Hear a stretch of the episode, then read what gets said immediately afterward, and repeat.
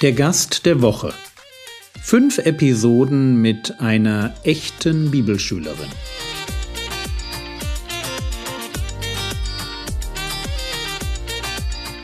Theologie, die dich im Glauben wachsen lässt, nachfolge praktisch dein geistlicher Impuls für den Tag. Mein Name ist Jürgen Fischer und heute geht es um Sarah. Hallo. Ja, ich habe euch eine richtige Bibelschülerin mitgebracht, die gerade bei uns zu Hause wohnt, die Sarah. Sarah geht auf die Bibelschule in Brake die Bibelschule dauert drei Jahre und am Ende dieser drei Jahre muss man ein Praktikum machen. Und dieses Praktikum sollte normalerweise in einem gemeindlichen Umfeld stattfinden. Und Sarah hat sich unter anderem entschieden, bei uns in Berlin in der Gemeinde Praktikum zu machen. Und ich dachte mir, das wäre vielleicht eine gute Gelegenheit, sie im Rahmen des Podcasts einmal zu interviewen. Also, liebe Sarah, ich hoffe, du fühlst dich noch wohl. Du siehst da am anderen Ende des Tisches doch ein klein wenig gestresst aus. Die erste Frage, die ich mitgebracht habe, ist die, du hast jetzt knapp drei Jahre Bibelschule hinter dir, drei Jahre raus aus dem normalen Leben. Und mich würde schon interessieren, am Ende der Zeit, was sind so die Top drei Dinge, wo du sagst, wow, die haben sich wirklich gelohnt. Also es gibt natürlich viel mehr als drei Dinge, aber ähm, Top drei.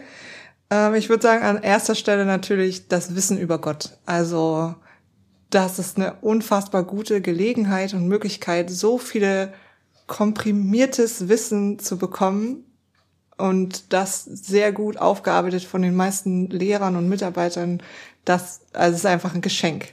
Das ist so der erste Punkt. Der zweite Punkt wäre meine persönliche Reife auf jeden Fall. Also in einer Bibelschule zu sein, fordert und fördert, hat mich zumindest gefordert und gefördert. Und ähm, ich durfte sehr wachsen in dieser Zeit. Und das, was ich noch am, in die drei Punkte nehmen würde, das sind die Menschen, die mich geprägt haben. Also es waren auf jeden Fall die Lehrer, die Mitarbeiter, äh, die anderen Mitschüler und da, da ist es dann egal, ob die auf der Seite stehen, die man selber gut findet, oder auf der anderen Seite. Auf jeden Fall ist das hilfreich. Okay, also ich fasse nochmal zusammen. Du hast gesagt, das, was du gelernt hast, deine Reife, die Menschen. Darf ich fragen, was dein Lieblingsfach war? Also wenn du jetzt sagst, welches, welches Themengebiet, wo du dazugelernt hast, hat dich am meisten fasziniert? Uh, also das, das runterzubrechen, ich glaube, fasziniert und frustriert gleichzeitig hat mich am meisten systematische Theologie, weil da einfach fasziniert deshalb, weil das Wort Gottes so umfassend in so vielen Bereichen ist und so viel Sachen gibt. Frustriert eben, weil das dann manchmal zu solchen Situationen kommt, wo man dasteht und denkt, das ist aber gar nicht meine Theologie. Oder jetzt muss ich da irgendwie mich damit auseinandersetzen. Ah, so, dieser Punkt und das Alte Testament. Also ich liebe das Alte Testament. Okay, also ich erinnere mich an meine eigene Bibelschulzeit. Die war relativ kurz. Das waren neun Monate Kurzbibelschule. Und ich weiß, wie mich damals das Thema Gott, also die Theologie über Gott, total abgeholt hat, weil ich mir dachte, darüber habe ich mir noch nie Gedanken gemacht. Und dann bekommt man das irgendwie stundenlang präsentiert und stellt fest, oh, wie kann ich Christ sein, ohne über Gott so viel zu wissen, was es eigentlich zu wissen gibt?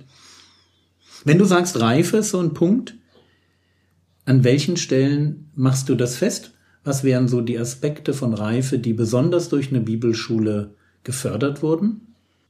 Ähm, also bei mir auf jeden Fall durch das Wissen kommt Verantwortung. Und wenn ich etwas von Gott weiß und lerne, dann ähm, war es zumindest bei mir mein inneres Streben danach, mich dem auch anzupassen oder zumindest es in meinen Handlungen zu zeigen.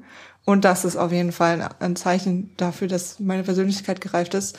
Und dann natürlich, ähm, Bibelschule macht man nicht alleine, sondern bei uns in Brake sind es so 150 andere Leute in Doppelzimmern normalerweise Und das äh, ist spannend an verschiedenen Stellen. Das kann ich mir tatsächlich ein Stück weit vorstellen. Du sagtest, man, man bekommt Praktisches dazu. Hättest du ein Beispiel, wo du sagst, das mache ich jetzt ganz anders in meinem praktischen Leben als vielleicht früher, weil ich jetzt das und das dazugelernt habe?